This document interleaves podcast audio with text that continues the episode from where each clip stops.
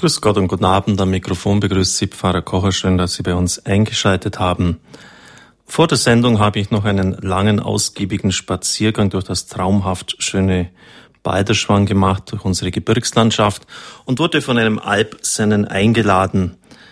Er hat mir dann seine Käseherstellung gezeigt, die großen Leibe, die im Keller gelagert sind, mich zum Kaffee eingeladen.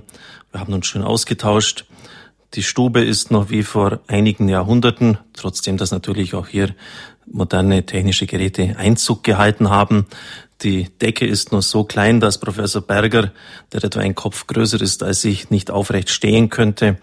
An den Wänden die Bilder der Vorfahren. Jetzt dann hier die Rückkehr in dieses moderne neue Studio, überall Hightech.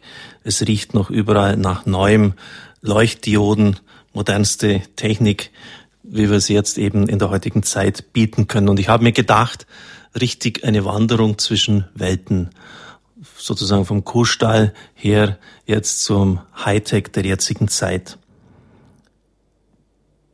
Vielleicht ist das auch eine Beschreibung dessen, was die Bibelgelehrten zu leisten haben. Denn die Welt der Bibel vor 2000 Jahren ist eine ganz andere als die heutige.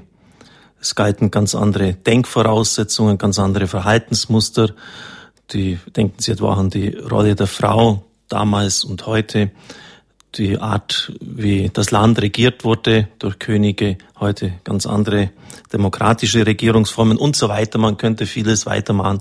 Es sind ziemliche Unterschiede und die müssen den Verständnis auch nahegebracht werden. Die Heilige Schrift ist für uns von fundamentaler Bedeutung und deshalb ist es nicht egal, ob dieser Übersetzungsprozess gelingt oder nicht. Sie ist für uns inspiriertes Gotteswort und insofern nicht, salopp gesprochen, Verhandlungsmasse. Sie ist verbindlich für unsere Lebensführung, so sehr, dass sie die Ewigkeit von uns einmal bestimmen wird, denn Jesus sagt klar, dass sein Wort uns einmal richten wird. Was aber, wenn man die Bibel nicht versteht, vielleicht sogar ganze Bücher nicht versteht? Ich denke an die Apokalypse. Nicht nur sie ist für viele ein Buch mit sieben Siegeln. Ich kenne etliche, die haben sich aufgemacht, die Bibel zu lesen, haben vorne begonnen und dann mir gesagt, also lieber Pfarrer, da geht's ja ab wie die Post, da ist ja ein Schlachten, ein Morden, eine Kriegführung nach der anderen und das Höchste, Gott selber ordnet es teilweise auch an. Und so haben sie das Buch dann wieder zugeschlagen. Was wird auch gelegentlich in Bibelkreisen nicht nur gerungen, sondern regelrecht gestritten über die richtige Auslegung ja sogar zwischen den Konfessionen und nicht an irgendwelchen nebensächlichen Dingen wie der Speisevorschriften, wie sie im Buch Levitikus oder Reinheitsvorschriften beschrieben werden. Ich denke an die Auslegung der Deuteworte beim letzten Abendmahl. Das ist mein Leib. So verstehen wir es. Ganz real ist Christus gegenwärtig. Nicht symbolisch, nicht zeichenhaft, sondern wirklich, wahrhaft. Das bedeutet mein Leib. Evangelische Christen verstehen etwas ganz anderes darunter. Und das hat enorme Konsequenzen. Für das Verständnis des Amtes, für den Kirchenbau, für vieles. Ich bin froh, dass wir heute Abend einen Fachmann haben, den emeritierten Professor für Neues Testament, Dr. Klaus Berger aus Heidelberg. Er ist uns zugeschaltet und er wird uns helfen, dass schwierige Bibelstellen leicht verständlich werden. Ich habe diese Hoffnung sehr begründet, denn ich habe auch sein Buch und einiges andere von ihm gelesen und freue mich, dass wir diesen international geachteten Fachmann begrüßen können. Guten Abend, Herr Professor Berger. Ja, guten Abend. Ich darf Sie den Zuhörern noch vorstellen und nehme dazu Ihr Jesusbuch zur Hand. Sie sind Jahrgang 1940, waren Professor für neutestamentliche Theologie an der Evangelisch-Theologischen Fakultät in Heidelberg und Sie gehören zu den profiliertesten Theologen Deutschlands haben auch internationales Renommee. Ihre spektakuläre Neuübersetzung des Neuen Testamentes unter dem Titel Das Neue Testament und frühchristliche Schriften haben großes Aufsehen erregt. Ihre wissenschaftlichen Bücher hohes Renommee in der Fachwelt ihnen eingebracht. Die populären Bücher, etwa Paulus, sind die Berichte des Neuen Testamentes wahr, erreichten hohe Auflagen und wurden in viele Sprachen übersetzt. Sicher auch das Buch der Bestseller Jesus Sie haben es tatsächlich fertiggebracht, auf 700 Seiten die Geschichte von Jesus zu erzählen, ohne zu langweilen. Ich glaube, das beurteilen zu können, weil ich im letzten Jahr das ganze Buch gelesen habe und auch geistlich viel gewonnen habe dabei. Sie beschreiben auch in diesem Buch, wie Sie dazu gekommen sind, die Leidenschaft für das Wort Gottes zu entdecken. Und das ging so. Sie haben einen Text aus dem Galaterbrief, dem dritten Kapitel, immer wieder auf sich wirken lassen, möglichst unverstellt, so wie er eben da stand, sind damit aufgestanden, haben ihn geistlich gekaut, das sagen die Wüstenväter, kauen, essen das Wort Gottes, und da ist ihnen dann einiges aufgegangen. Das war der Schlüssel, so schreiben sie, und so habe ich es immer gehalten. Ich habe stets versucht, mich dem Text auszusetzen, mich von ihm lesen zu lassen. Also Perspektivenwechsel, der angesagt ist. Ich habe versucht, ihn nicht zu erdrücken durch mitgebrachte Regelsysteme, die ihm fremd sein müssen. Ich habe nach Kräften von ihm ferngehalten, dann Doppelpunkt, alle philosophisch-hermeneutischen Filter, alle psychologischen Muster, alle soziologischen oder religionstheoretischen Hypothesen. Diese wohlfeilen Regelsysteme verraten nichts über den Text, aber alles über die Hilflosigkeit der Ausleger. Das Ergebnis dieser Art, an die Heilige Schrift, an die Texte heranzugehen, ist an vielen Stellen erstaunlich, erstaunlich erfrischend, aber manchmal auch, möchte von fast schon sagen, etwas schockierend, weil der Jesus den Professor Berger uns präsentiert, sicher nicht everybody's darling ist, sondern durchaus auch kantig und fordernd in unser Leben treten kann. Herr Professor, Sie haben sich ein Leben lang mit der Auslegung des Wortes Gottes beschäftigt. Entdecken Sie dabei dann immer wieder Nuancen bei der Meditation der Texte, beim Durchgehen, die Sie bisher so noch nicht entdeckt haben? Oder kommt man an einen Sättigungsgrad, wo man sagt, also jetzt habe ich eigentlich fast die ganze Goldmine ausgeschöpft.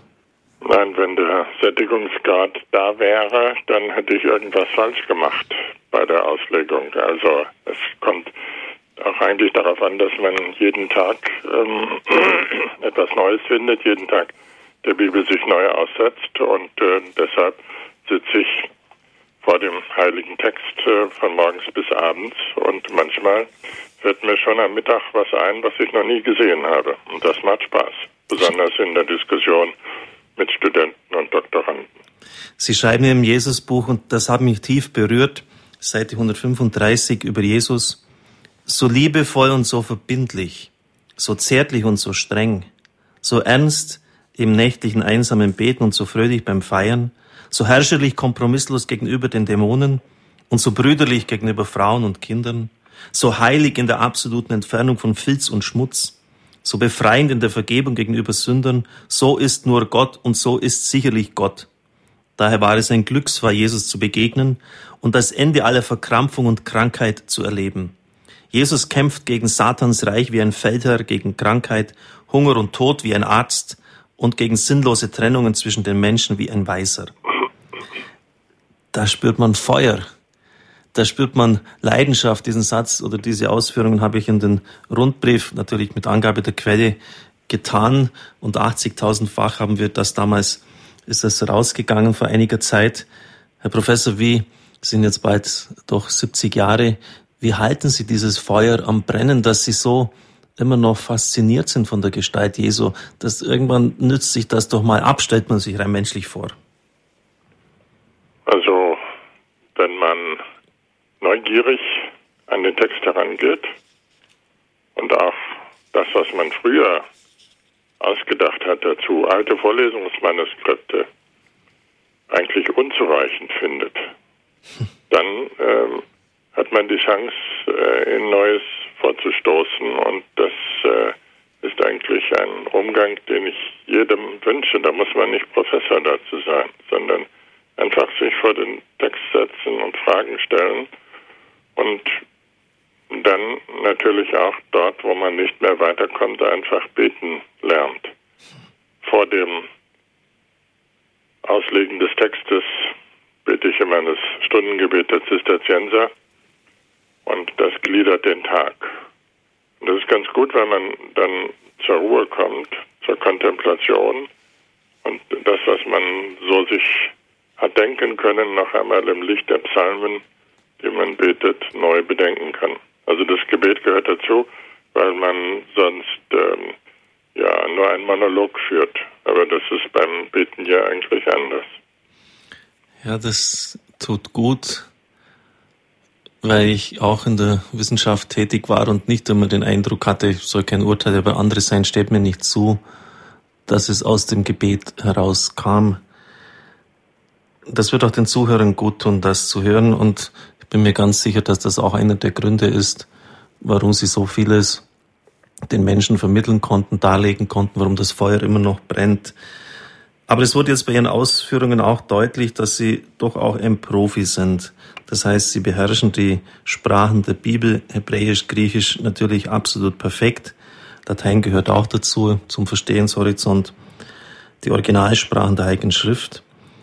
Und gelegentlich begegnet man Menschen, die sagen, ja, meine Güte, wenn ich da die Originalsprache nicht beherrsche und da jetzt nicht die Hintergründe der Zeit so richtig erfasse, wie soll ich denn da die Bibel verstehen? Mit anderen Worten, ist die Bibel nur eine Sache für Experten? Muss man diese Vorbildung haben, Herr Professor? Was sagen Sie denn so auf diesen Anwurf, auf diesen, ja, auf diesen Vorbehalt, den viele bringen? Ich, ich kann ja die biblischen Sprachen nicht, also so im Eigentlichen werde ich es nicht verstehen. Und es gibt ja gute Übersetzungen, die auch ähm, wissenschaftlich immer wieder überprüft werden. Und daran kann man sich halten. Das Entscheidende ist nicht die Bedeutung der Vokabeln und äh, die Syntax der Sätze, also der Aufbau der Sätze, sondern entscheidend ist äh, wirklich den Zusammenhang erfassen und dass man das mitdenkt, sich davon faszinieren lässt und sagt, jetzt versuche ich mal beim heiligen Paulus ähm, seine Logik äh, mitzuvollziehen. Da muss er weder Griechisch können noch Abitur haben, sondern einfach sich in die Rolle der ersten Hörerinnen und Hörer hineinversetzen, die das gehört haben. Was haben die wohl damit angefangen? Und ich stelle dann immer wieder fest, es gibt in der Bibel angeblich so viel unmoderne Dinge, aber es gibt Dinge, die sind so altmodisch, dass sie schon wieder modern sind. Und das ist eigentlich bei der Bibel so und äh, deshalb kann man nichts Aktuelleres finden, das sage ich wirklich aus ehrlichem Herzen, als die Bibel, weil so groß der Abstand am Ende nicht ist. Der Abstand von 2000 Jahren ist nicht so groß. Äh, die Parteien haben ihre Namen geändert, aber im Grunde genommen kommt es äh, auf die Menschen an, äh, heute wie damals und wenn jemand ein schlechter Herrscher ist, dann sieht man ihm nur seine Nasenspitze an. Also gerade in den Dingen, die Macht äh, und Ehrlichkeit und Liebe zur Wahrheit betreffen, sind wir keinen Schritt weiter, sondern eher ein bisschen barbarisiert worden, verroht im vorigen Jahrhundert besonders. Und die Bibel kann uns da korrigieren und vor allen Dingen bereichern, weil wir viele alte Wahrheiten da lernen, die uns abhandengekommen sind, auch über den Menschen übrigens. Es geht nicht nur über, um Wahrheiten über Gott, sondern auch über uns selber. Und ähm, oft geht es mir so, dass ich sage, hier kommt etwas ähm, zum Ausdruck, was ich bisher übersehen habe im menschlichen Leben und das uns wirklich weiterhilft, das Leben zu verstehen. Ja, darum geht es auch letztlich, Leben zu verstehen und deshalb machen wir auch jetzt keine akademische Vorlesung heute. Es geht darum, dass Bibelworte im ursprünglichen Sinn aufleuchten und dass wir sie in unsere Zeit, auch in unser Leben letztlich übersetzen können. Liebe Zuhörer, Sie werden die Möglichkeit haben, heute einem der renommiertesten Theologen unseres Landes Fragen dazu stellen zu können. Und ich freue mich schon wirklich sehr, dass Sie sich einbringen werden. Eine letzte Frage, bevor wir dann auch loslegen, Herr Professor. Gibt es Bibelstellen, wo auch Sie als Fachmann sagen, das habe ich darüber gebetet, studiert, nachgeschlagen, aber letztlich entzieht sich mir das wirkliche Verständnis doch? Das kann schon immer sein. Manchmal finde ich das übrigens bei den mittelalterlichen Auslegern, die stöhnen auch schon und manche ein frommer Mönch im Mittelalter findet dann eine Lösung, die heutige Wissenschaft seit Jahrhunderten vergessen hat. Hm. Das ist also ähm, eine große Chance, in den alten lateinischen Kommentaren nachzugucken, weil kein Mensch mehr Latein kann von den Kollegen. Hm. Und äh, die habe ich alle gesammelt und die finde ich ganz toll, ähm, weil man äh, da auch auf Fragen gebracht wird, die ähm, einfach aus einer, einem geistlichen Leben, wie man das im Mittelalter zwangsläufig geführt hat, viel besser beantwortet werden.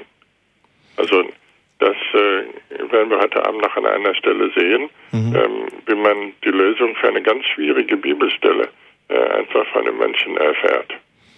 Ja, damit hat Professor Berger den Ball an mich zurückgespielt, liebe Zuhörer. Die ersten Fragen, die ersten beiden Bibelstellen werde ich dem, beim Professor präsentieren. Also ich werde mit dem Aufschlag beginnen. Anschließend sind Sie dran.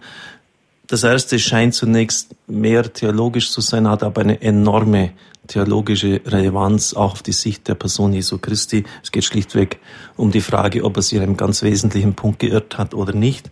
Und die zweite Frage betrifft etwas vom Alten Testament. Ich habe den Professor gebeten, etwas auszuholen, weil es meines Erachtens um sehr Grundsätzliches geht. Aber dann in etwa 20, 25 Minuten heißt es It's your turn. Dann sind die Leitungen freigeschaltet. Doris Frei wird Sie gern auf Sendung nehmen. Ich verspreche mir heute, dass wirklich viele auch anrufen.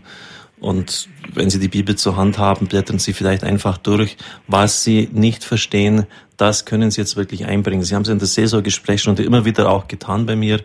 Äh, das tausendjährige Reich oder was auch immer, wie man diese Dinge, die Deuteworte, wie man die Sachen zu verstehen hat. Heute Abend ist wirklich der Platz, es einzubringen. Markus 9.1 folgende. Amen, ich sage euch, von denen, die hier stehen, werden einige den Tod nicht erleiden, bis sie gesehen haben, dass das Reich Gottes in Macht gekommen ist. Anschließend erfolgt dann der Bericht über die Verklärung des Herrn.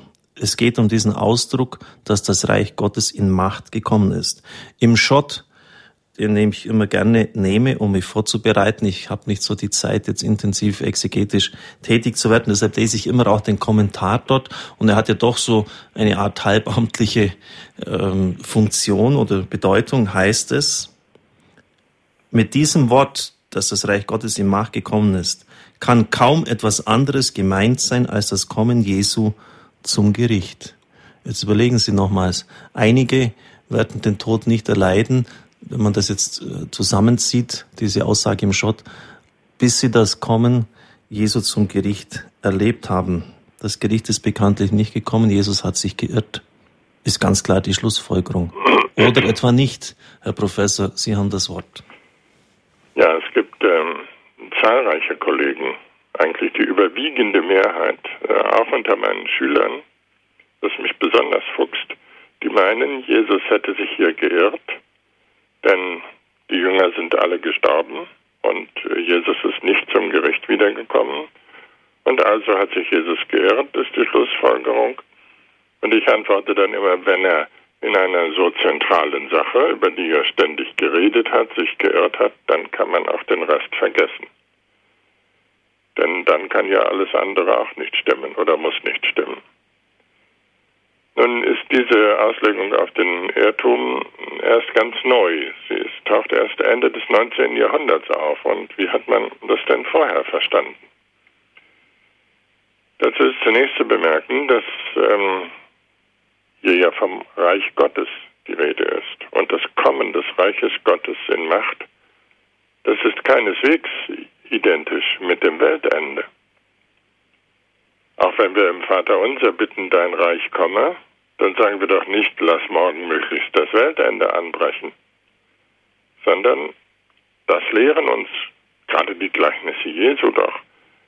Das Reich Gottes kommt langsam, es kommt wie ein Wachstumsprozess, es kommt so wie Sauerteig im Kuchen den Teich durchdringt. Es kommt so, wie die Saat wächst und aufgeht. Das ist also ein Prozess mit Anfang und Ende. Den Anfang erleben wir, das Ende, nämlich das Offenbarwerden des Reiches, erleben wir gar nicht, wahrscheinlich.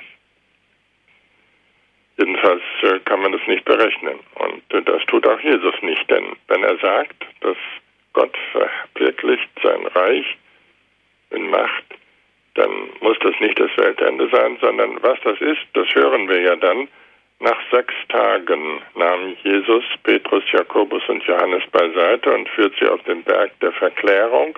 Und dort sagt die Stimme, dies ist mein geliebter Sohn, nachdem Jesus dort verklärt wurde. Die alte Kirche hat es bis zum 19. Jahrhundert so gedeutet, besonders die ostkirchlichen Theologen, dass sie gesagt haben, hier in der Verklärung Jesu zeigt Gott was an seinem Reich dran ist. Denn Gottes Herrschaft ist eine verwandelnde Macht. Und diese verwandelnde Macht wird deutlich in der Verklärung Jesu. Sie wissen, wie bedeutungsvoll die Verklärung in der Ostkirche ist, dass sie wirklich die Mitte des Neuen Testamentes darstellt. Und wenn man sagt, hier wird die Substanz der Botschaft Jesu erkennbar an ihm selber, mit Augen erkennbar, ähm, dann ist das Verwirklichung des Reiches Gottes in Macht. Das ist dann nicht das endgültige Offenbarwerden, aber ein Stück kommen mit Macht, mit Herrlichkeit. Und es gibt noch ein paar weitere Hinweise darauf, die ganz interessant sind, dass diese These stimmt. Also die These heißt, Jesus hat sich nicht geirrt, sondern das Kommen des Reiches in Macht vollzieht sich in der Verklärung Jesu. Nun könnte man einwenden, bei der Verklärung Jesu ist ja nun vom Reich gar nicht die Rede, sondern vom Sohn. Und dabei stößt man auf eine ganz typisch christliche Variante der Rede vom Reich, nämlich, dass nur in christlichen Texten, in keinem jüdischen, den ich kenne, es die Verbindung gibt von Reich Gottes und Kindschaft bzw. Vaterschaft Gottes. Das ist christlich, das kennen Sie aus dem Vater unser. Vater unser, also wir sind die Kinder und beten zum Vater, dein Reich komme. Oder aus dem Anfang des Johannesevangeliums, da ist die Rede von denen, die aus Gott geboren sind oder von oben geboren sind, in Johannes 3, und die werden eingehen in das Reich. Oder in Lukas 7, Johannes der Täufer ist der Größte unter denen, die eine Frau geboren hat, aber er ist kleiner äh, als der Kleinste im Reich, nämlich unter denen, die von Gott geboren sind. Typisch christlich ist also die Verbindung von Gottes Reich und Kindschaft.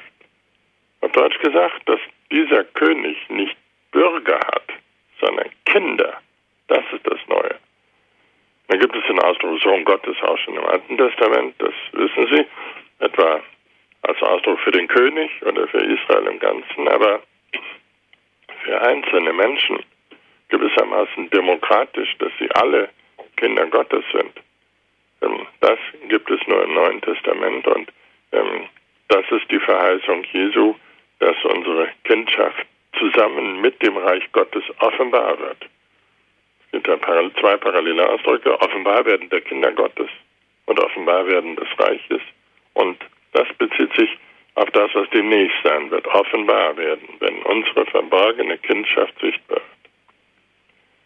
Und deshalb ähm, noch einmal, ähm, Kindschaft Gottes kann man nicht sehen, die bekommen wir zugesprochen und wenn wir beten, dann sagen wir das Vater unser. Und das Reich Gottes kann man normalerweise auch nicht sehen, aber an der Stelle der Verklärung, dort wird davon berichtet, dass man es sehen kann. Und dazu gehören dann auch Moses und Elias. Ähm, und die Jünger äh, verstehen zunächst Bahnhof und begreifen das nicht. Ähm, das ist Verkündigung des Reiches Gottes auf eine ganz andere Art als in Gleichnissen. Sonst redet Jesus in Gleichnissen und hier in einem dramatischen Geschehen. Auch ein Bild übrigens, wie die Gleichnisse. Aber ähm, es ist äh, eben ein Stück seiner Botschaft, weil hier deutlich wird, wenn das Reich Gottes in Macht kommt, dann betrifft es den Sohn. Das Reich Gottes kommt und erweist seine verwandelnde Macht.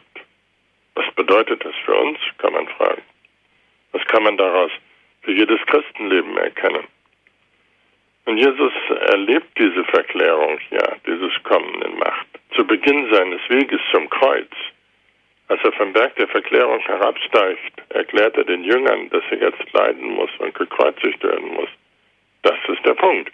Und bevor er diese ähm, trübe, dunkle Phase in seinem Leben beginnt, ähm, da zeigt Jesus den Jüngern, wer er ist. Und ich denke, das hat Bedeutung für uns, weil wir ähm, hier ganz zentral, ganz sinnfällig erleben, was unsere Gotteskindschaft bedeutet. Und das angesichts des Todes und das angesichts dessen, dass es auch in unserem Leben eigentlich äh, immer weniger wird äh, mit uns, dass wir äh, gebeugt werden und äh, man wird immer kleiner, auch wenn man so groß ist, so lang ist wie ich, dann stellt man fest, in zwei Jahren so ein Zentimeter ähm, kann man schon äh, abnehmen. Also man wird immer weniger und ähm, man wird ähm, älter, aber vor dieser Phase der Dunkelheit und des Todes wird uns, genauso wie Jesus gesagt, ihr könnt darauf vertrauen, ihr seid Kinder Gottes und ihr seid bestimmt zur Herrlichkeit. Und äh, diese Herrlichkeit, das ist nichts Äußerliches, sondern sie bedeutet am Ende errettet werden aus dem Tod. Denn Gott kümmert sich um seine Kinder und Gott liebt seine Kinder. Und deshalb meint das Neue Testament einen Vorzug vor allen anderen Religionen, auch vor Judentum und Islam, dass nämlich das Kind im Mittelpunkt steht. Nirgendwo sonst wird das Kind so beachtet, nirgendwo sonst wird man so intensiv aufgefordert, die Kinder zu achten und zu lieben und zu fördern und zu fordern wie im Christentum. Das hängt damit zusammen.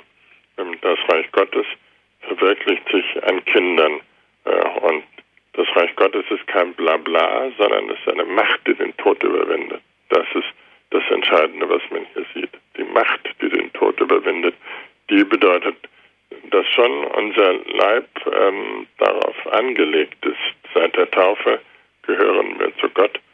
Und Paulus sagt das so schön, dass wir also von Tag zu Tag ähm, immer mehr hineinverwandelt werden in seine Herrlichkeit. Und das ist äh, der Vergleichspunkt hier mit der Verklärung, dass das auch ein Prozess ist, wie das Wachsen in den Gleichnissen, aber hier ähm, ein Prozess äh, in die Herrlichkeit hinein, in eine leibhaftige Herrlichkeit hinein.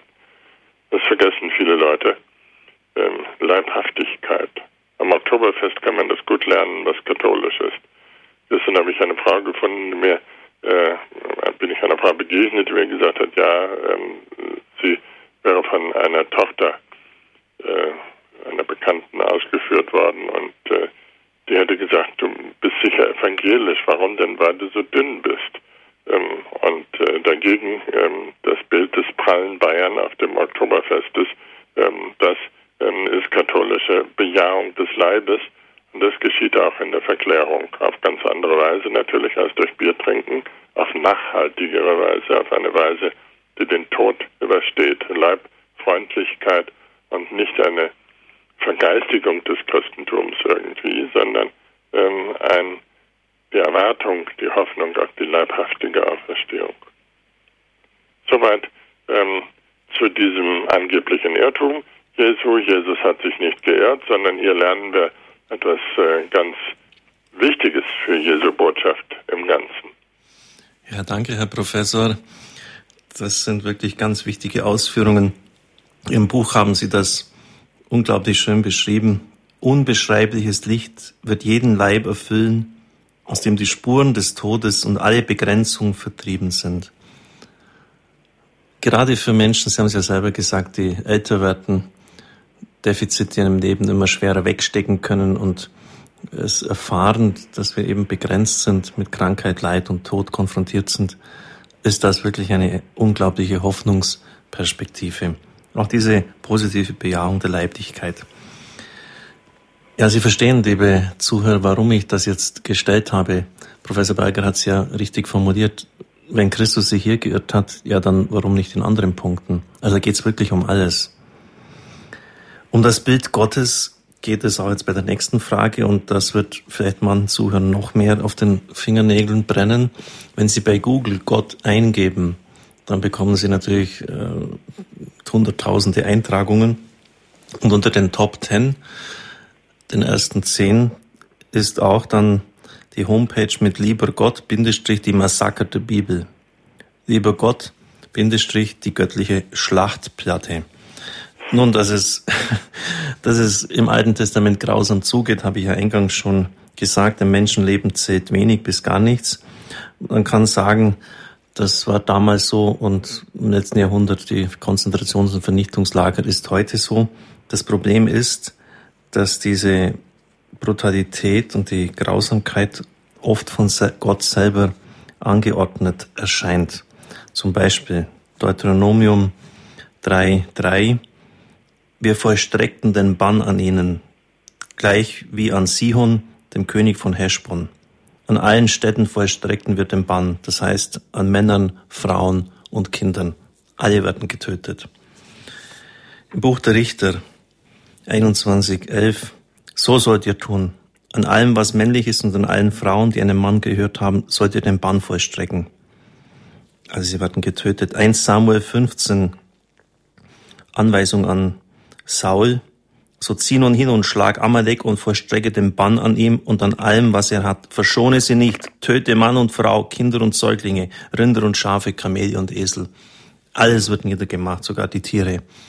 Herr Professor, wenn man dann den Gott, den Jesus Christus im Neuen Testament verkündigt, dagegen hält, das ist sicher kein äh, Schmusekater, wie er vom Mann hingestellt wird, aber man tut sich schon schwer, also diese Gottesbilder zusammenzubringen. Können Sie uns auch hier ein bisschen weiterhelfen? Ja, ähm, das hat mich natürlich lange beschäftigt, weil die Anfragen tatsächlich immer wieder kommen und es hier auch ein, ein Schema gibt, das in den Köpfen der Menschen geistert. Äh, es ging immer erst im Alten Testament um den grausamen Gott, im Neuen Testament dagegen um den lieben Gott. Ähm, das äh, kann man sagen, ist auch ein, ein Schema, das gar nicht stimmt. Ähm, aber wir hören nochmal 1 Samuel 15. Ähm, dort äh, wird also ein Wort Gottes mitgeteilt und Gott sagt, äh, vollstrecke an allem den Bann und verschone nichts, töte Männer und Frauen, Kinder und Säuglinge, Rinder und Schafe, Kamele und Esel. Also ein, ein grausamer Gott, Fragezeichen. Zur Vorüberlegung vielleicht ähm, dieses. Das ist ein Text, der mindestens 2800 Jahre alt ist. 2800 Jahre. Und wir sagen, diesen Gott wählen wir ab. Das ist zu grausam. Aber die Frage ist doch, es gab kein grausameres Jahrhundert als das, was wir gerade hinter uns haben. Industrielle Menschenvernichtung im 20. Jahrhundert. Und im Ersten Weltkrieg wurden natürlich in Gottes Namen Menschen getötet. Mit Gott für König und Vaterland. Und ich habe von einem meiner Verwandten, einem jungen katholischen begeisterten Mitglied der katholischen Jugend, der Soldat im Krieg war und meinte, dass durch den Zweiten Weltkrieg, durch das Besiegen der Feinde, durch das Blut der Soldaten Gottes Reich verwirklicht wird. Das ist also eine ganz intensive Hoffnung, dass durch Gewalt Gottes Reich kommt. Das sage ich nicht, weil das richtig wäre, weil ich das sagen würde, sondern um nur deutlich zu machen, so fortschrittlich, so weit humanisiert, soweit menschlicher geworden sind wir überhaupt nicht. In der Not frisst der Teufel Fliegen, in der Not kommen wir doch wieder darauf, ähm, dass Gewalt im Namen Gottes sinnvoll sei.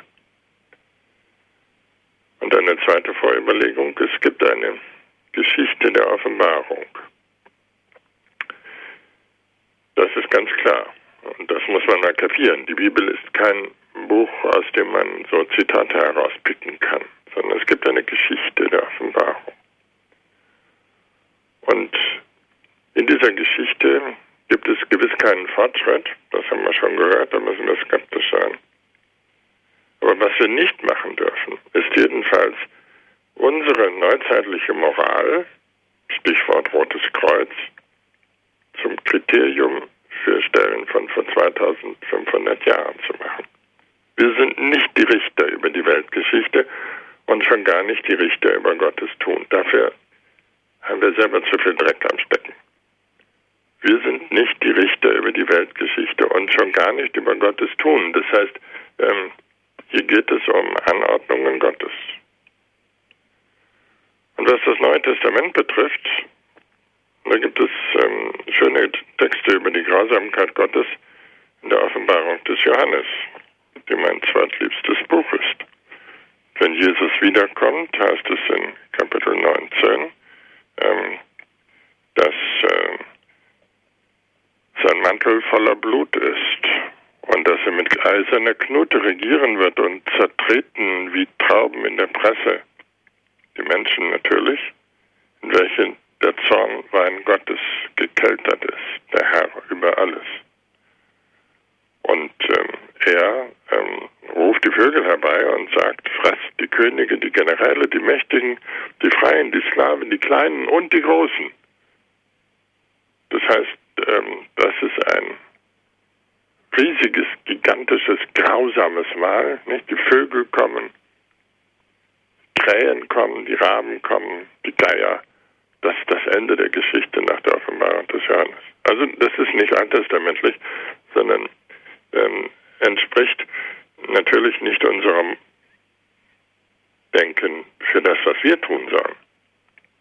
Aber Gott darf es tun. Das gilt auch sonst im Neuen Testament. Dem Menschen ist Rache verboten, aber sie ist Gottes Geschäft. Paulus sagt es. Der fromme Paulus, der selber keiner Fliege was zu Leide tun kann, sagt im Römerbrief Kapitel 12, ähm, übertragt, überlasst die Rache Gott und ihr selber übt keine Gewalt. Das ist der Sinn, glaube ich. Gott dürfen wir die Gerechtigkeit zutrauen und da können wir nicht Prozesse gegen ihn führen. Er ist der Souverän und äh, er hat sich nicht zu rechtfertigen von, von, gegenüber uns. Aber was wir tun müssen, das ist eindeutig und klar. Und das gilt auch im Alten Testament. Ähm, ein weiterer Gesichtspunkt, Israel fasst seine Geschichte auf als eine enge Gemeinschaft mit Gott. Das äh, ist uns fremd. Aber in Israel ist es so, dass Gott mit seinem Volk durch dick und dünn geht. Und deshalb lässt er auch sein eigenes Volk nicht ungestraft. Die Siege werden Gottes Siege, die Schuld wird Gottes Gericht unterworfen. Und die Niederlagen Israels werden als Attacken gegen Gott aufgefasst. Allen Situationen eine geradezu osmotische Beziehung zwischen dem Volk und Gott. Osmotisch heißt, ähm, es geht sozusagen von einer Zelle in die andere. Es ist nicht Gott getrennt von dem Volk, sondern es ist immer ähm, Gott da, aber als ein kritisches Gegenüber. Und ähm, wenn das Volk in Not ist, äh, dann ist Gott auf jeden Fall auf der Seite dieses Volkes.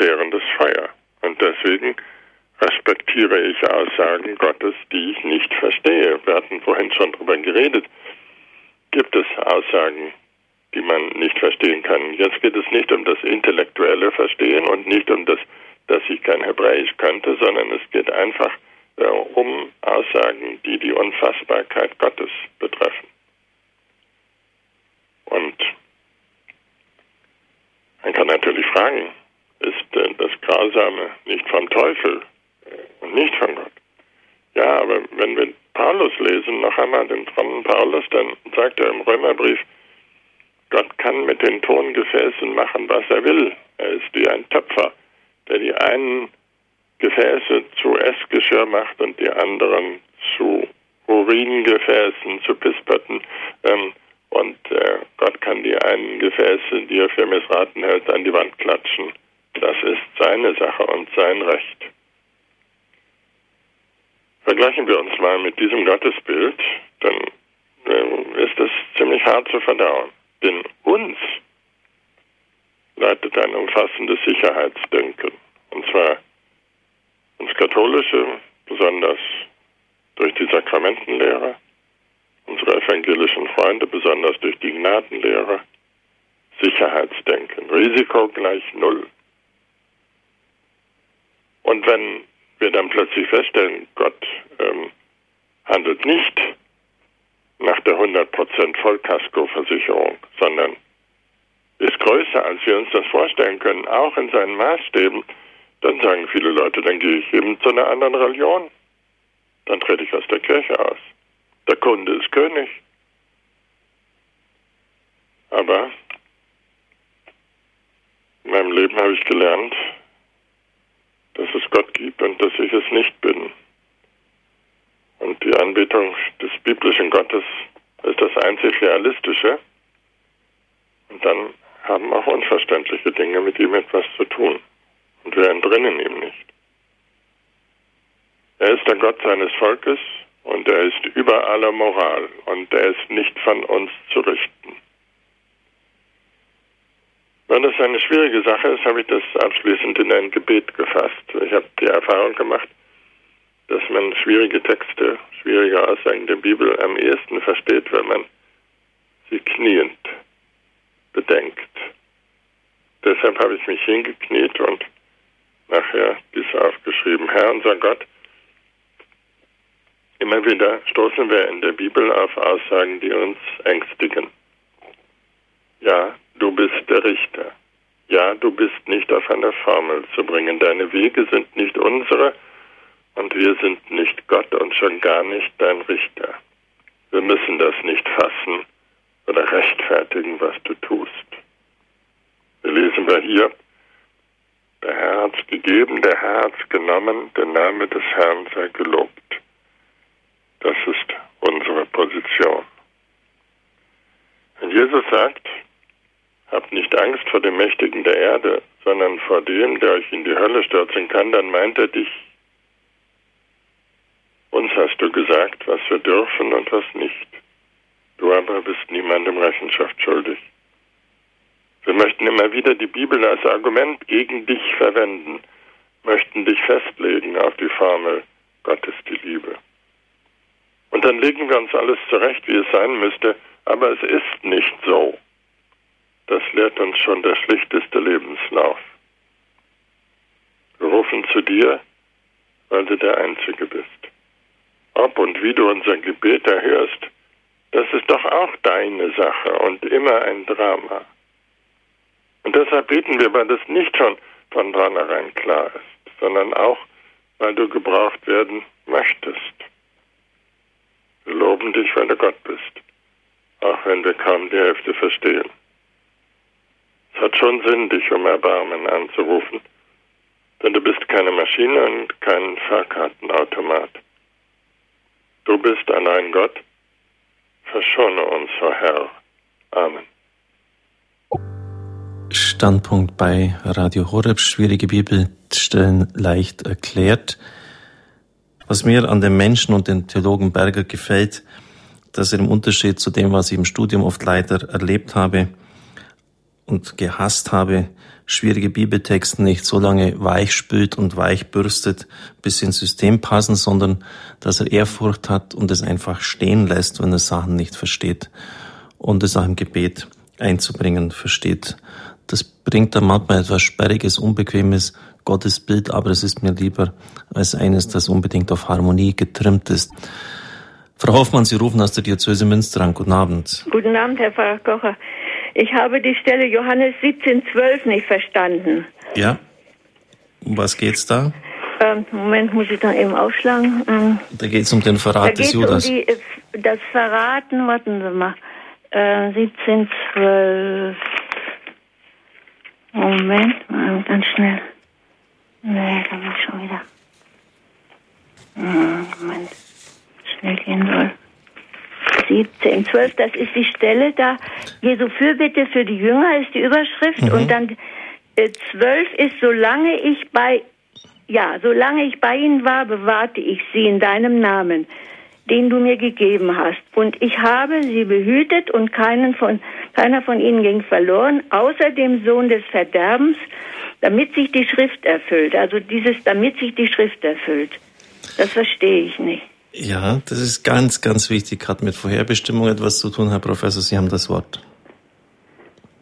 Ja, aus der Schrift liest die alte Kirche, liest Jesus, liest auch das Judentum heraus diese Botschaft, dass der Gerechte leiden muss. Und zwar nicht, weil Gott das so schön findet, wenn Gerechte leiden, sondern weil die Situation zwischen Gott und Mensch so ist, dass die Menschen Gott hassen die Gerechten dafür quälen.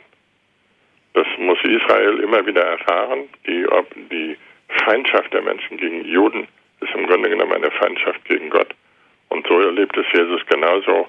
Ähm, die Feindseligkeit, ähm, das ist gegen den Gerechten, das ist der äh, Kerneffekt der ganzen Schrift. Von, von Josef, dem Patriarchensohn, der in die Grube geworfen wird, bis zum leidenden Gottesknecht von Jesaja 53, von den Psalmen, wo Sie das in jedem Psalm, äh, jedem zweiten jedenfalls nachlesen können. Der Gerechte wird bedrängt. Das lehrt die Schrift so.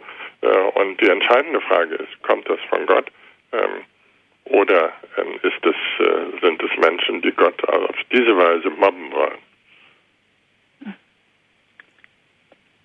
Ja. Das klingt nicht so, als ob Sie es alles verstanden hätten.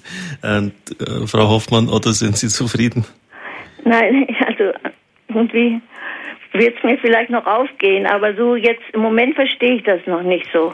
Nochmal, Damit sich die redet, Schrift erfüllt, also ja, die Bibel, die Schrift ist außer das Alte dem Sohn des Verderbens, es ist der Judas gemeint, nicht? Der Judas ist damit gemeint, genau.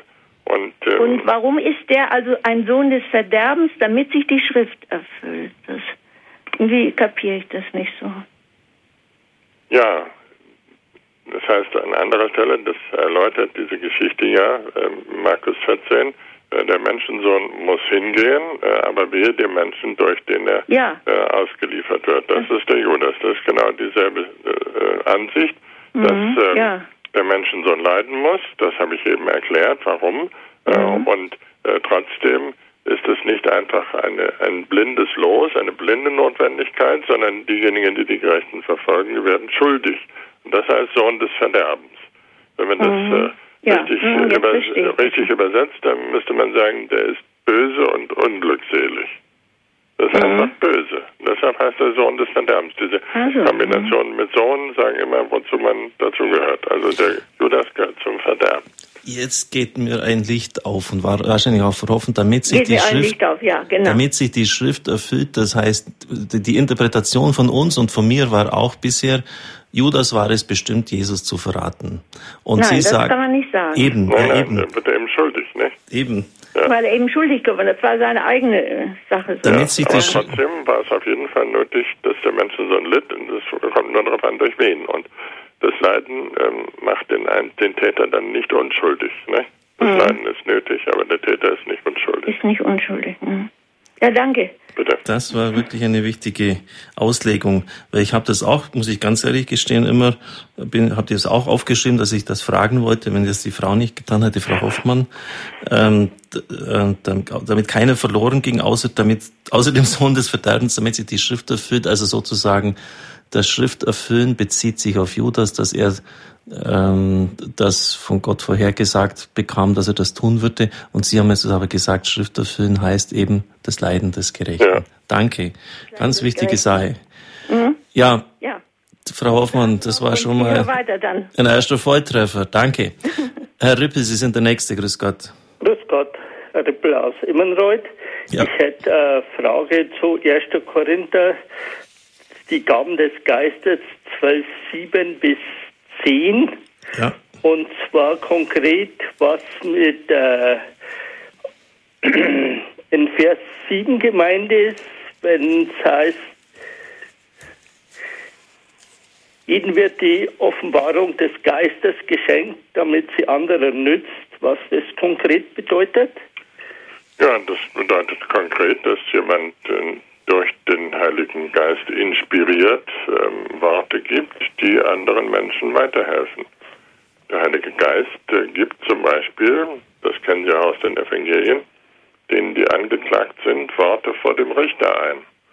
Und äh, wenn man wenn Christen vor Gericht stehen, dann sind sie oft ganz, das hat man bemerkt und gesagt, die sind ja wunderbar frei hier und können da den Richter wirklich wirklich angreifen äh, und ähm, das hilft den anderen, dann können sie ihren Standpunkt äh, festigen. Und so ähm, offenbart der Geist in den Menschen äh, Worte. Äh, wenn man in Not ist, ähm, dann spätestens dann ähm, sind die Worte ähm, vom Heiligen Geist gegeben, die der Mensch hat.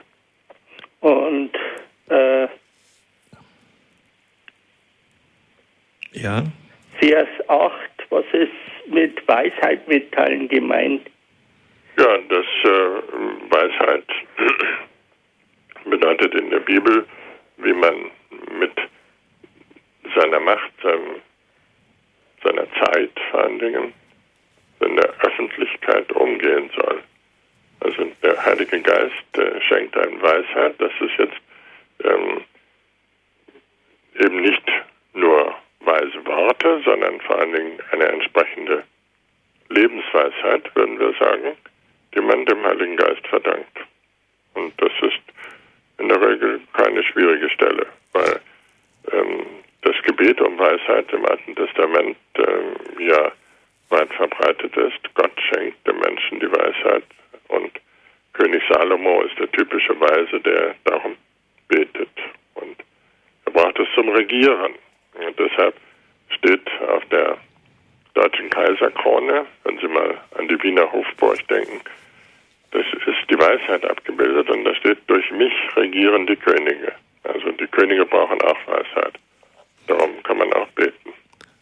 Ja, danke, Herr Rippel, für Ihre Frage zu 1 Korinther 12. Herr Riebler, Sie sind der Nächste. Grüß Gott. Ja, grüß Gott, Herr Pfarrer Kocher. Grüß Gott, Herr Berger. Ich hätte eine Frage zu der Stelle in der Apostelgeschichte 1348. Und zwar geht es darum, als Herr Paulus und Barnabas ähm, das Evangelium verkünden und sich dann an die Heiden wenden. Und dann steht in Vers 48, als die Heiden das hörten, freuten sie sich und priesen das Wort des Herrn. Und alle wurden gläubig, die für das ewige Leben bestimmt waren. Also es würde somit heißen, dass dann ähm, Gott sozusagen bestimmt, wer überhaupt glauben kann, oder? Wenn man jetzt das von der Stelle so rausnimmt. Man kann sagen, glauben können ist eine Gabe Gottes. Was hier nicht gesagt wird, ist, was, dass der Nichtglaubende prädestiniert sei.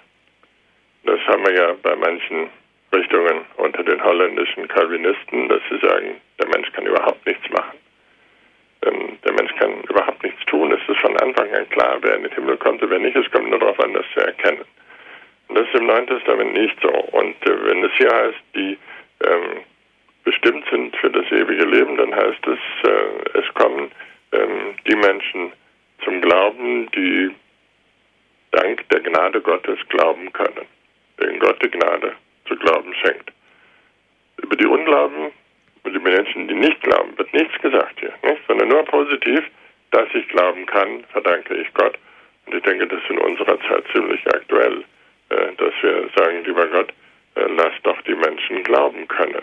Äh, wir als äh, Theologen und die armen Pfarrer, die können das nicht äh, machen. Am Ende musst du das meiste tun. Und das ist hier gemeint, ähm, dass Gott ähm, die Möglichkeit zu glauben mit dem Glauben und dem ewigen Leben zusammenschenkt. Das ist eine ganz wichtige Stelle für den Trost der Pfarrer.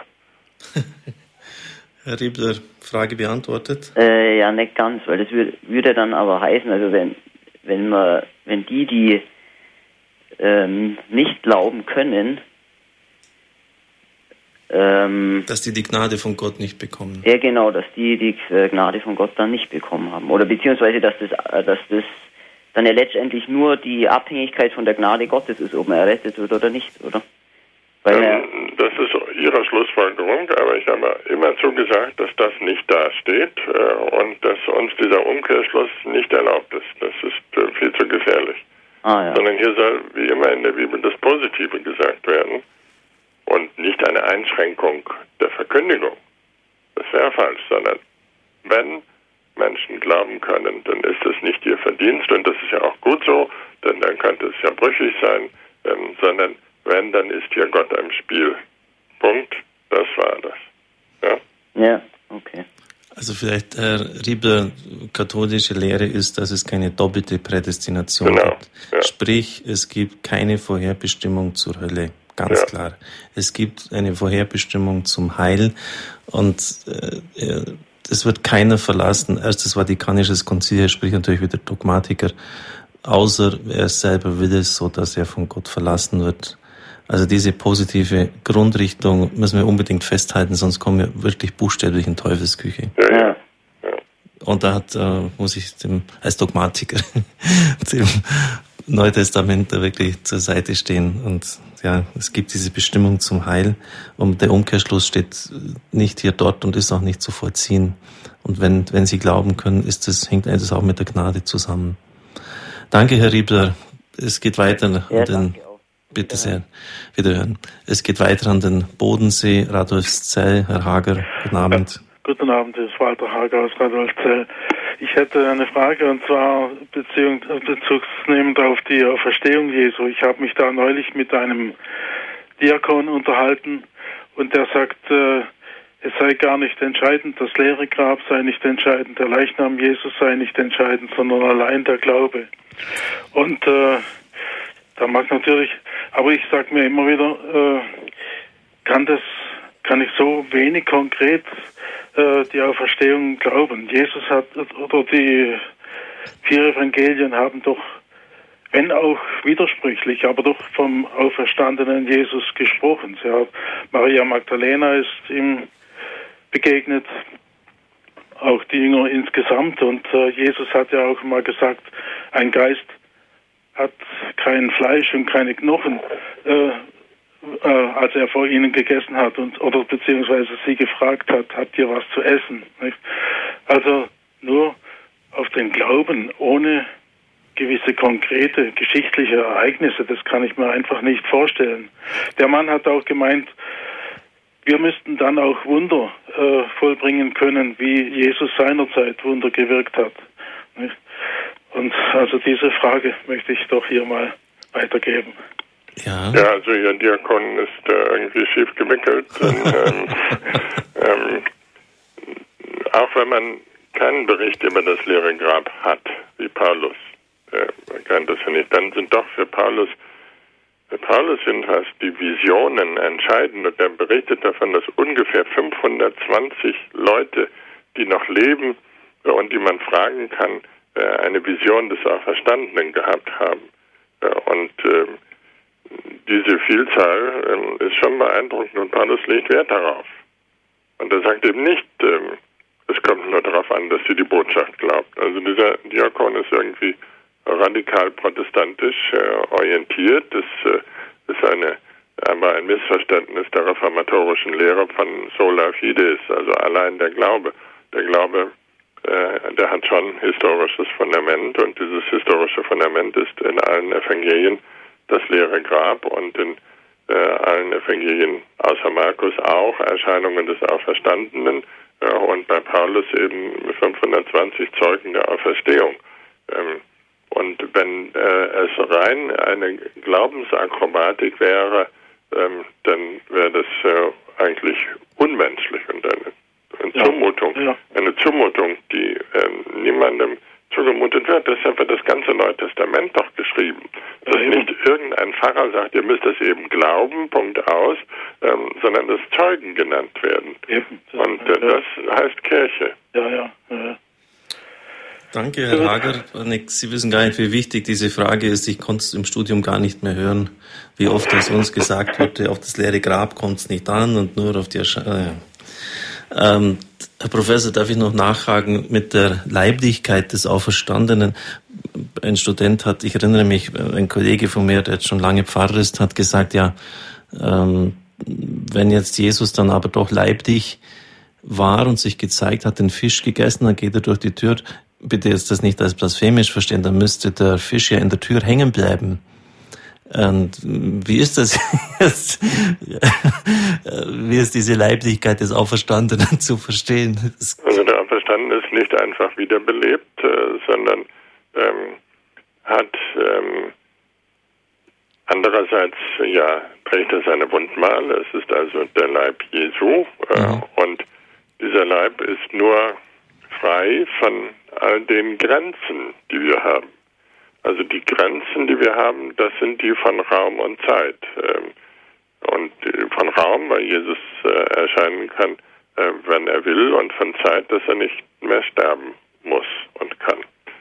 Und all die Begrenztheit, die ist weg, aber die menschliche Identität, dass es Jesus ist, die ist da und den Fisch ist er doch auch deshalb, um die Jünger zu beruhigen, weil Gespenster keine Fische essen können und Gespenster ähm, eben keine Wundmale haben. Mhm. Ähm, da, die Jünger glauben ja zunächst, heißt es ausdrücklich bei Lukas, dass es ein Gespenst wäre.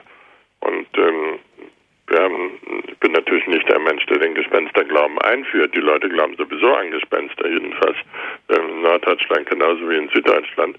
Das muss man nicht erst einführen, aber ähm, man kann sagen, das wäre ja eine naheliegende Erklärung, dass äh, ein Gespenst da ist, wie das die Spöken, Kika und andere Leute immer erzählen. Aber darum geht es nicht. Gespenster können nicht essen. Das ist eine uralte Erfahrung der Menschheit.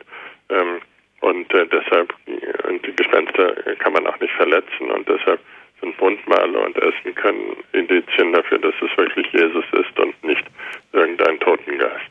Ja, danke für diese Auskunft und die bitte um Entschuldigung für die etwas saloppe Frage. Wir nehmen jetzt noch die nächsten beiden auf Sendung, dann gönnen wir Herrn Professor Berger eine kurze Pause, bevor wir dann in die nächste Runde gehen. Ich brauche keine Pause. Sie brauchen keine, okay. Dann marschieren wir durch. Aus Kassel ist der Feldmann auf Sendung. Grüß Gott. Ja, grüß Gott, Feldmann Kassel. Mir ging es um Folgendes. Hier mir ist aufgefallen, Matthäus 13, 10. Da geht es darum, dass der Heiland zu den also zu uns, zu den Aposteln, damit zu uns offen spricht, während zu den Juden nicht offen, damit sie nicht hören und, und nicht verstehen. Es ist nicht darauf, ich sehe es so, die Juden haben ja gar nicht gesucht, die haben nicht gewollt. Und wer nicht will, der versteht dann eben auch nicht, den verschließt nicht der Heiland, das heißt, er verschließt sich selber und deshalb hört er nicht und versteht er nicht und wird auch nicht gerettet. Würde der jetzt suchen, da würde Gott sich lieben kann ihm öffnen und da würde er auch verstehen. Kann man das so sagen? Also im Zusammenhang mit den Gleichnissen äh, redet Jesus ja so. Und äh, entscheidend ist äh, die Stelle, dass Jesus sagt, ähm, diejenigen, die draußen sind, ähm, die ähm, verstehen nicht, äh, die draußen sind. Und das äh, bedeutet, also euch ist es gegeben, äh, aber denen, die draußen sind, ist es nicht gegeben. Und das ist eine Aufforderung, doch bitte nicht mehr draußen stehen zu bleiben, eben. sondern eine Aufforderung, sich den Jüngern anzuschließen. Eben, eben das ist klar. Und das ist äh, also eine, eine Schleichwerbung, würde man das heute nennen. ja, klar. Dass wir sagen, das Verstehen der Botschaft erfordert nicht nur Zuhören, sondern auch Nachfolge. Und dann werdet ihr es richtig begreifen. Wenn ihr weiter auf mich hört, wenn ihr die Auslegung hört, wenn ihr drinnen seid und ähm, das äh, Außenstehende ähm, wenig verstehen, äh, das ist klar, weil es bei Jesu Lehre ja nicht um eine Theorie geht, sondern um eine Lebenspraxis. Und ja. dann versteht man auch die Worte. Genau. Dankeschön. Ja, danke. Bitte. Es ist ganz eigenartig heute Abend, denn meistens sind es Frauen, die anrufen und jetzt sind in der Leitung nur Männer, aber freut mich sehr. ähm, Herr Lehner aus Geisling, Sie sind der Nächste. Guten Abend. Guten Abend in die Runde. Äh, ich habe eine Frage zu Matthäus 8, 28. Es geht um die beiden Besessenen von Gadara. Äh, die liefen Jesus entgegen aus den Grabhöhlen heraus, von bösen Geistern besessen. Äh, es heißt in der Schrift, sie waren so böse, dass niemand wagte, jenen Weg zu benutzen. Und Jesus hat den bösen Geistern befohlen, auszufahren. Also er hat sie ausgetrieben. Sie sind in eine Schweineherde gefahren. Und ähm, es gab dann noch eine Rückfrage äh, von den bösen Geistern und es ging dann so aus, dass sich die ganze Herde über das steile Ufer in den See stürzte und ertrank. Und da habe ich die Frage, welche Bedeutung das hat. Also einmal, wenn ich das als äh, Nicht-Theologe lese, als Unbedarfter, äh, frage ich mich natürlich, ja, was hat denn die Schweineherde damit zu tun? Und der, dem armen Mann oder der armen Frau, die die Herde gehörte, die ist jetzt dann auch noch tot. Das heißt, die hat sich über den Felsen gestürzt äh, und ist ertrunken. Also, äh, also wie, wie, wie, ist das, wie ist das zu werten? Und wenn Sie gestatten, doch eine zweite Frage äh, basierend auf Ihrer zweiten Antwort äh, auf die Frage von Herrn Pfarrer Kocher. Äh, Sie haben kurz in der Auslegung zu, zu Gott und äh, seiner Rolle darauf hingewiesen, dass das Schächten ja eigentlich von ihm äh, vorgesehen ist. Und äh, wir haben ja im Alten Testament eigentlich strenge Regeln, was gegessen werden darf und was nicht, während im Neuen Testament Jesus ja sagte nicht, äh, das, was wir in uns hineinstecken, äh, macht uns unrein, sondern was aus uns herauskommt.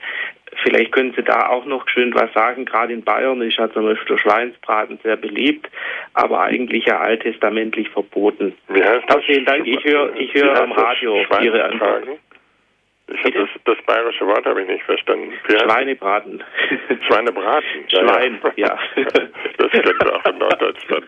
Ich ähm, höre am Radio mit, danke. Ja, ähm, zunächst, ähm, die Dämonen sind Totengeister nach jüdischer Auffassung.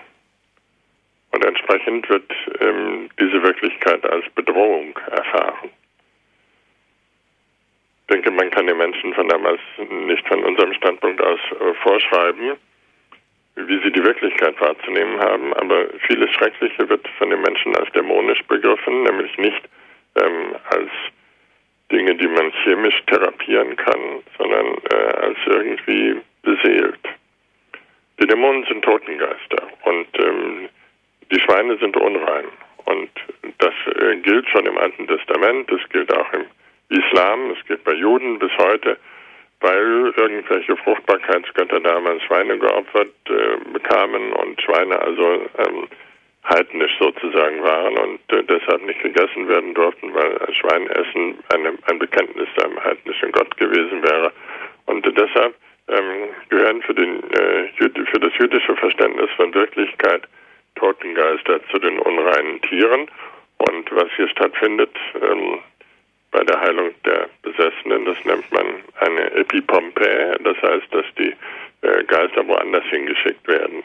Äh, denn sonst können sie ja zurückkommen, äh, steht auch im Matthäus-Evangelium, aber wenn sie woanders sind, dann kommen sie nicht so schnell wieder. Und ähm, Schweineherde und Wasser, das gehört sowieso zusammen, weil die bösen Geister aus dem Wasser kommen. Und wenn also die Schweine auch noch ersaufen, dann ist alles prima. ähm, dann äh, sind die entsorgt, so wie es sein muss. Und in dem Ganzen wird ähm, Jesu Macht wahrgenommen, der den Heiligen Geist in sich hat und deshalb die bösen Geister besiegen kann. Und ähm, soweit zunächst zur Erklärung.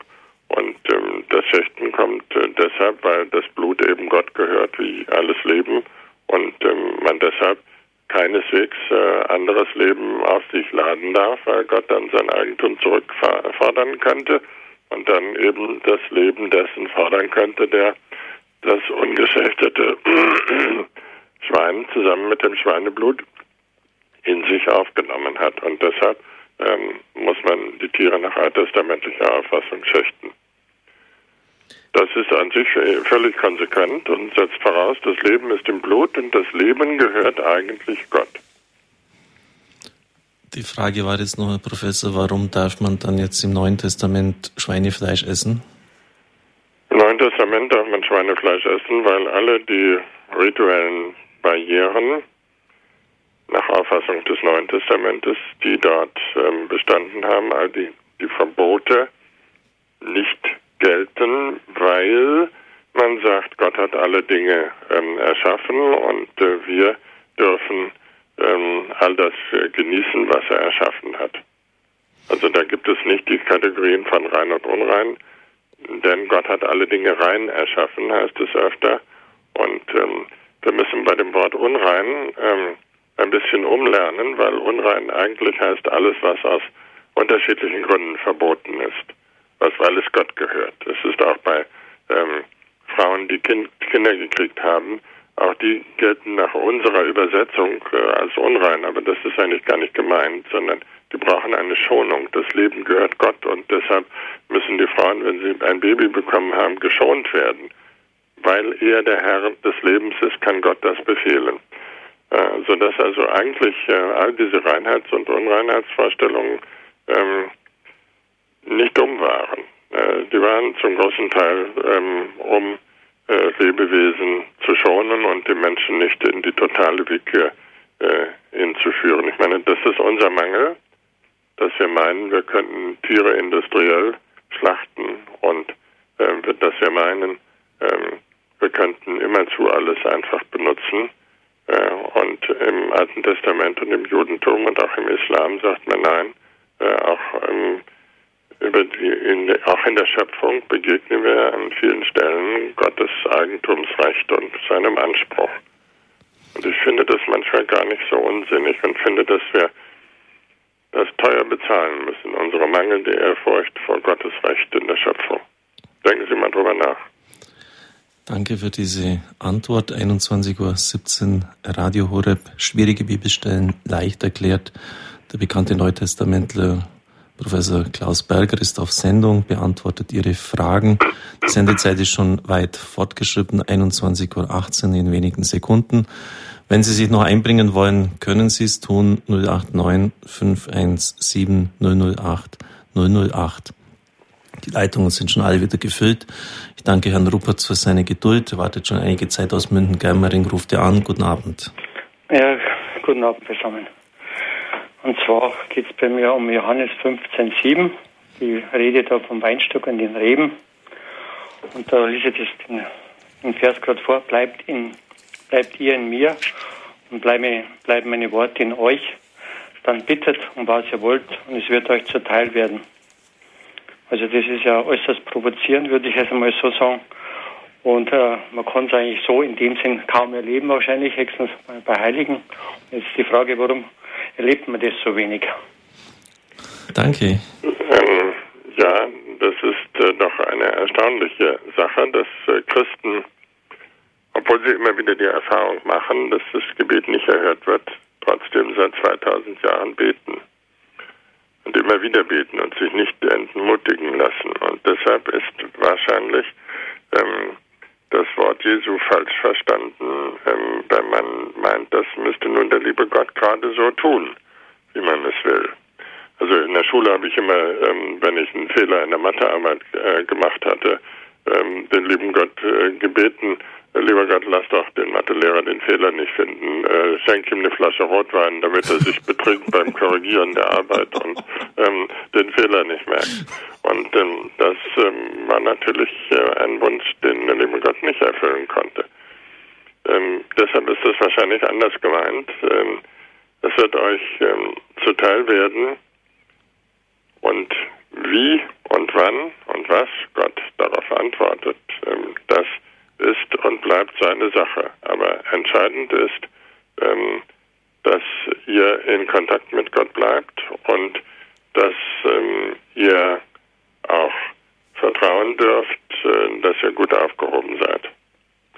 Also ich habe natürlich mich auch oft darüber gewundert, wenn man das wörtlich versteht, kann es gar nicht stimmen. Und äh, das äh, ist auch nicht so. Jesus drückt sich hier sehr äh, krass aus, damit die Menschen aufmerken, so ähnlich wie in der Bergpredigt. Äh, und ähm, Jesus sagt, doch, doch, ähm, ihr müsst es nur äh, ganz äh, fest tun und ganz fest daran glauben, ähm, aber wie Gott das dann erfüllt und wann, ähm, das ist seine Sache. Aber das Entscheidende ist, dass ihr das Gespräch dann nicht abbrechen lasst. Es steht ja hier auch nicht, dass man nur einmal bitten soll, sondern es steht ja äh, doch ähm, ganz allgemein, dass äh, äh, Beten sich lohnt. Und das ist auch meine Erfahrung. Ja, danke. Auch hier bleibt einfach ein Rest dessen, was wir vielleicht nicht ganz erklären können, Herr Rupert, oder? Ja, ja. Also meine Gebete sind immer dann am besten erhört, wenn ich für andere gebetet habe. Nicht, wenn ich äh, für meine Mathearbeit gebetet habe. Herr Rupertz, ja. danke. Oder haben Sie noch... Äh Na, das ist eigentlich schon ganz klar. Ich meine, entscheidend finde ich halt, dass man da die, dass man in, seiner, in der Einheit mit ihm ist und dann, wenn man ganz tief, so wie Maria zum Beispiel, also das als Vorbild gesehen, dann äh, kann man eigentlich nur um das bitten, was Gott gemäß ist letztlich. Ja. Ja, dann, dann kriegt man ab und zu. Wird muss eigentlich letztlich zuteil werden, wenn man praktisch im Willen Gottes betet. Aber heute halt da in den Willen Gottes hineinzufinden, das ist wahrscheinlich das, die Schwierigkeit, wo man hat. Ab und zu kriegt man dann die, die fromme Antwort, man muss dann erst Gottes Willen erforschen. Das kenne ich auch, aber das hat mich nie befriedigt, ähm, weil ich gesagt habe, der liebe Gott kann einen äh, doch, also wir können das nicht so genau feststellen, äh, ob das nicht verhört ist und wir sind auch hier nicht dazu berufen, über Gott zu richten und äh, sozusagen als Kunde zu reklamieren und sagen, das ist eine schlechte Bedienung, das geht nicht, das äh, können wir nicht machen, ähm, sondern ähm, die ähm, Verbindung von Gott und Mensch geschieht hier anders. Und zwar als eine untrennbare Verbindung im Leben. Ja, gut, danke schön. Danke, Herr Rupertz für Ihre Frage. Frau Gref, wir bleiben in München. Sie rufen auch von dort an. Grüß Gott. Ja, grüß Gott. Guten Abend. Ich habe auch eine Stelle aus dem Johannesevangelium, ist mein Lieblingsevangelium, aber mit der ich nicht ganz zurechtkomme. Und zwar ist es die Stelle, wo der Herr sagt, wer an mich glaubt, wird leben, auch wenn er gestorben ist. Und jeder, der im Glauben an mich lebt, wird nicht sterben in Ewigkeit. Also gestorben und sterben, da komme ich nicht ganz zurecht. Ähm, das ist eigentlich kein Problem, denn Jesus spricht hier über das, was hm, die Theologen den Zwischenzustand nennen. Mhm. Und der Zwischenzustand heißt, dass äh, wenn man als Christ stirbt, man nicht in ein dunkles Loch stirbt, sondern mit Jesus verbunden bleibt. Ja. Und äh, das, ähm, so wie Paulus das schildert, wenn ich ähm, sterbe, wenn ich in den Himmel komme, dann komme ich zu Jesus äh, und dann bin ich zu Hause. Äh, und hier bin ich im Exil, sagt Paulus. Das ist ähm, die christliche Erfahrung. Also nicht das dunkle Loch, sondern genau das Gegenteil. Ähm, die Heimat, in der Jesus einen begrüßt und sagt, ähm, lieber Klaus, auf dich habe ich schon lange gewartet. Ähm, wie schön, dass du da bist. Ja, aber warum benutzt der Herr dann einmal gestorben und einmal er wird nicht sterben?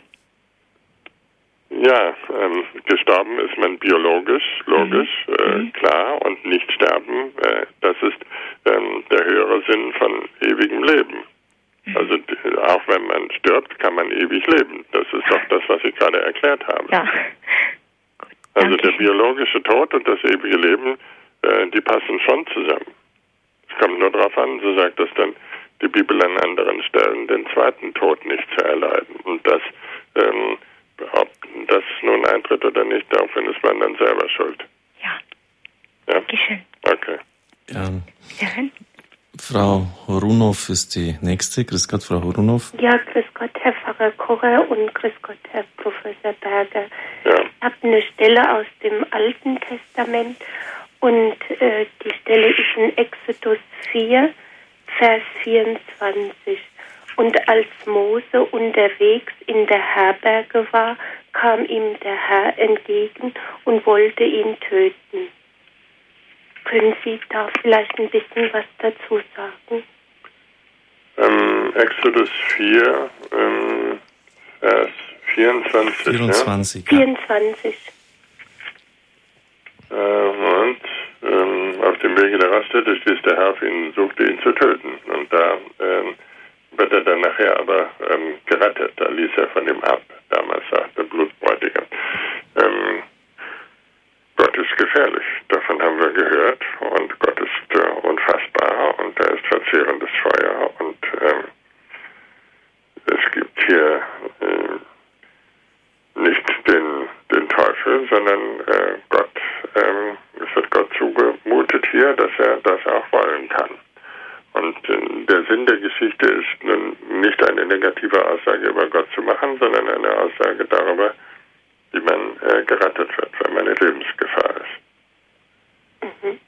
Also Gott ist unfassbar, er hält sich nicht an die Menschenrechte, er garantiert uns nicht ähm, langes Leben, sondern nach dieser Erfahrung, die hier sich widerspiegelt, ist äh, Gott gefährlich und jedenfalls zu behandeln, dass man ihm einfach auf die Schulter klopft. Mhm. Das tun wir immer zu. Mhm, das stimmt. Und Herr Professor Berger, äh, meine Frage geht dahin, äh, was war der Anlass? Äh, das habe ich nicht verstanden. Warum? Ähm, was hat Moses getan? Oder Er was? hat gar nichts getan. Das kann ja ähm, Mhm, dem lieben Gott in den Sinn kommen. mhm, So wie das, ähm, wir kennen das ja aus dem Zeitalter des Absolutismus, nicht? dass äh, irgendwelche Herrscher Spaß daran haben, äh, ihre Sklaven umzubringen. Aber wie gesagt, der Sinn ist hier beizubringen, wie man davon gerettet werden kann. okay. Ich bedanke mich herzlich. Ja, Auf Wiederhören. genau. Ja, vielleicht darf ich dann noch ergänzen und nachfragen. Ich habe das immer so verstanden, weil Zippora heißt es im nächsten Satz, ergriff einen Feuerstein und schnitt ihrem Sohn die Vorhaut ab. Das hat ja, ja. Mose nicht getan. Offensichtlich ist er, ja, das hat ja dazu gehört als Israelit, dass man die Kinder beschneidet. Und so habe ich es immer verstanden.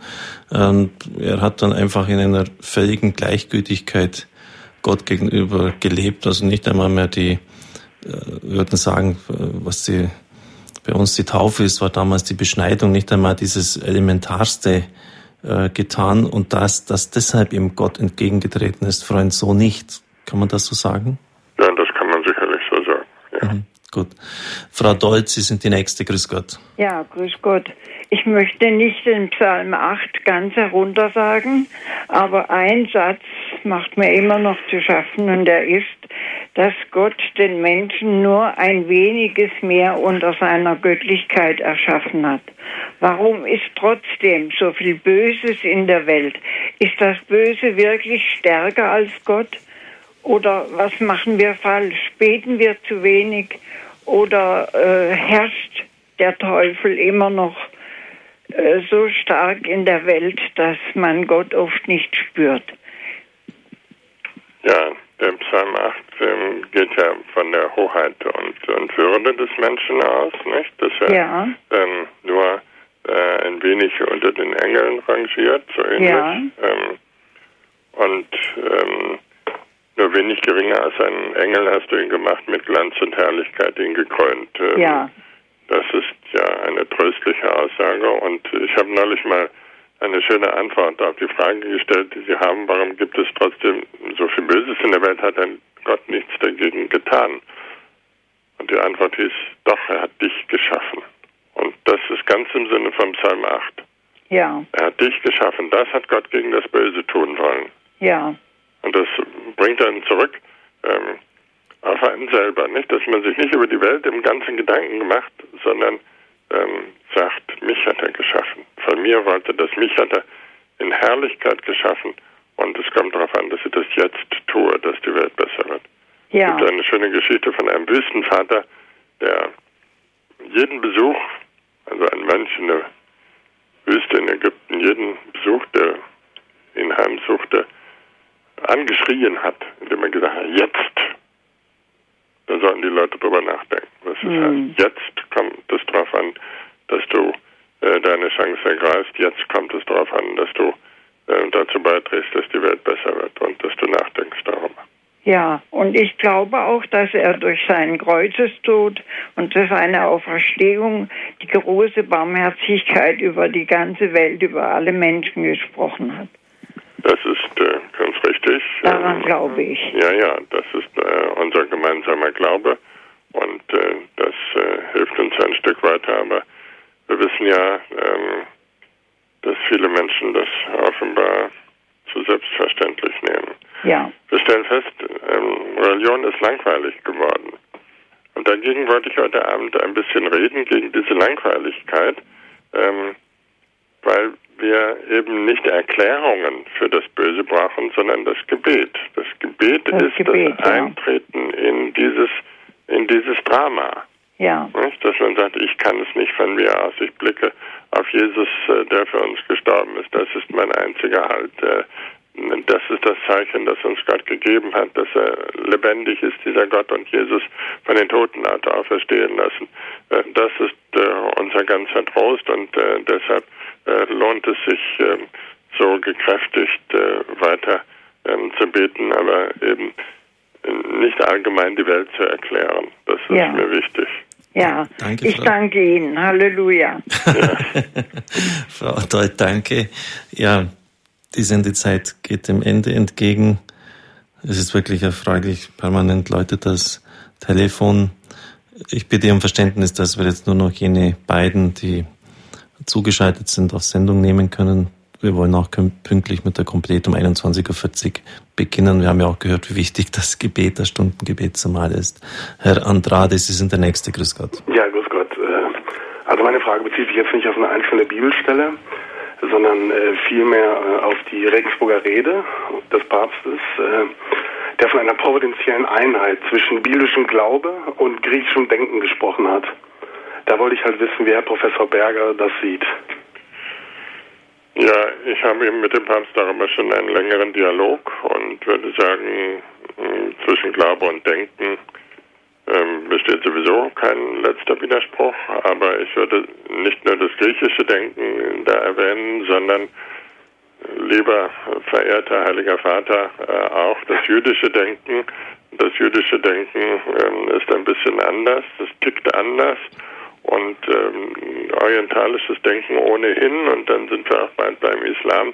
Da kann man nicht voraussetzen, dass die ähm, einfach von den Segnungen der griechischen Philosophie gesegnet sind, sondern äh, die denken manchmal auch wirklich anders und äh, das kann man auch, ähm, denke ich, fruchtbar und positiv und nicht destruktiv ähm, den Dogmatikern mal sagen. Wir haben ja auch Dogmatiker hier und ähm, ich finde, dass ähm, man für viele Schwierigkeiten wirklich ähm, sich ähm, positiv auf das jüdische Empfinden von Wirklichkeit beziehen kann und dann auch wirklich weiterkommt.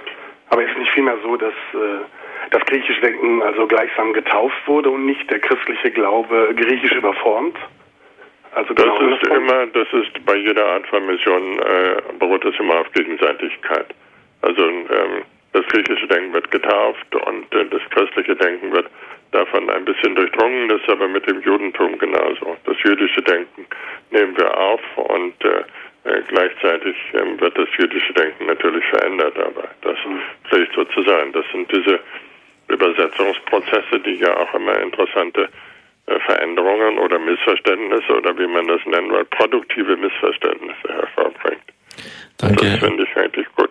Danke, Herr Andrade. Eine Schwester aus Belgien schließt den Reigen der Anrufer heute ab. Grüß Gott. Ja, grüß Gott. Ja, gut, äh, guten Abend, Herr Professor. Guten Abend. Ich hätte nur eine, eine einfache Frage, ganz einfach. Sie haben gesagt, als Getaufte sind wir Kinder Gottes. Was sind denn diejenigen, die nicht getauft sind? Geschöpfe Gottes. Geschöpf, Geschöpfe Gottes sind also. wir alle. Und ja. Gottes äh, Ebenbild äh, auch. Und ähm, das ist die Ausgangsbasis. Und äh, Kinder Gottes äh, werden wir durch Glauben und Taufe Mhm. Und alle anderen Menschen sind dazu eingeladen, dieses auch zu werden. Aber sie sind nicht von Natur aus Kinder Gottes. Ach so, Gottes ah, Geschöpfe. Ach so, ah, ah, das, danke schön, vielen Dank. Das, das verwechseln war... viele Leute genau. und dann gilt man plötzlich als Hardliner, wenn man sagt, nein, das sind nicht alle Kinder Gottes, aber Geschöpf Gottes nach seinem Bild zu sein, ist ja schon eine ganze Menge. Ja, das sind ganz wichtige Elemente und Punkte, die Sie uns jetzt gegeben haben, lieber Herr Professor. Ich hoffe, wenn Sie heute Abend ins Bett gehen und dann ein bisschen so den Tag Revue passieren lassen, dass Sie sagen, das war eine gut investierte eineinhalb stündige Zeit. Ich konnte doch für eine Rede und Antwort stehen, vielleicht auch manchmal ein etwas anderes Gottesbild, äh, ja, das, das vielleicht manchmal etwas sperrig ist, vermitteln, das vielleicht nicht so ganz leicht aufgeht, wie wir uns das manchmal wünschen, aber das empfinde ich auch zugleich die Größe ihres theologischen Schaffens, dass sie auch manchmal das, ja, das so Verstörende stehen haben lassen, anstatt es einfach glatt zu bügeln. Ich danke Ihnen ganz herzlich. Ich habe auch selber viel profitiert von dieser Stunde und auch hoffentlich im, Speicher meines Gedächtnisses aufbewahrt, wenn in der Saisongesprächsstunde wieder mal eine Fragen in dieser Richtung auftreten. Herr Professor, ich habe Sie gebeten, vielleicht noch am Schluss ein paar Worte oder ja, was Ihnen wichtig ist, noch zu sagen. Mir ist wichtig, dass wir die entscheidenden Probleme, die uns beunruhigen, die uns nicht schlafen lassen, für die vor Gott bringen und nicht tun wie der beleidigte Kunde, sondern wie jemand, der weiß, Gott möchte ernst genommen werden. Er möchte gebraucht werden. Er ist ähm, wie ein Vater, der gebraucht werden möchte von seinen Kindern und wissen möchte, dass sie ihn nötig haben. Ich denke, das ist die beste Chance, ähm, mit diesem Gott ähm, einigermaßen glücklich zu werden. Ähm, ihn wissen lassen, dass wir ihn brauchen und dass alles von ihm abhängt und uns wirklich ihm in die Hände geben. Danke für diese Schlussworte, lieber Herr Professor. Auch am kommenden Sonntag werden wir wieder ein ja, biblisches Thema haben. Michael Hesemann wird zu Gast sein, Archäologen auf den Spuren Jesu. Angesichts auch der vielen Anrufe heute Abend äh, kann man durchaus andenken, nochmal so eine Sendung zu machen. Ich möchte jetzt natürlich nicht gleich on air da festklopfen, lieber Herr Professor, ob Sie bereit sind. Ja, ja, ich bin schon bereit. Ja, gut, danke. Okay. Alles Gute und wünsche ich Ihnen auch. Ihnen auch Gottes Segen, gute Nacht, vergelt's Gott fürs Mithören, fürs Mittun und Ihnen auch für Ihre Fragen. Ich kann Ihnen wirklich bestätigen bei vielen, was die Vorherbestimmung angeht und diese anderen Punkte, dass Sie da schon sehr ins Zentrale getroffen haben. Herzlichen Dank. Bis zum kommenden Sonntag. Alles Gute. Gottes Segen.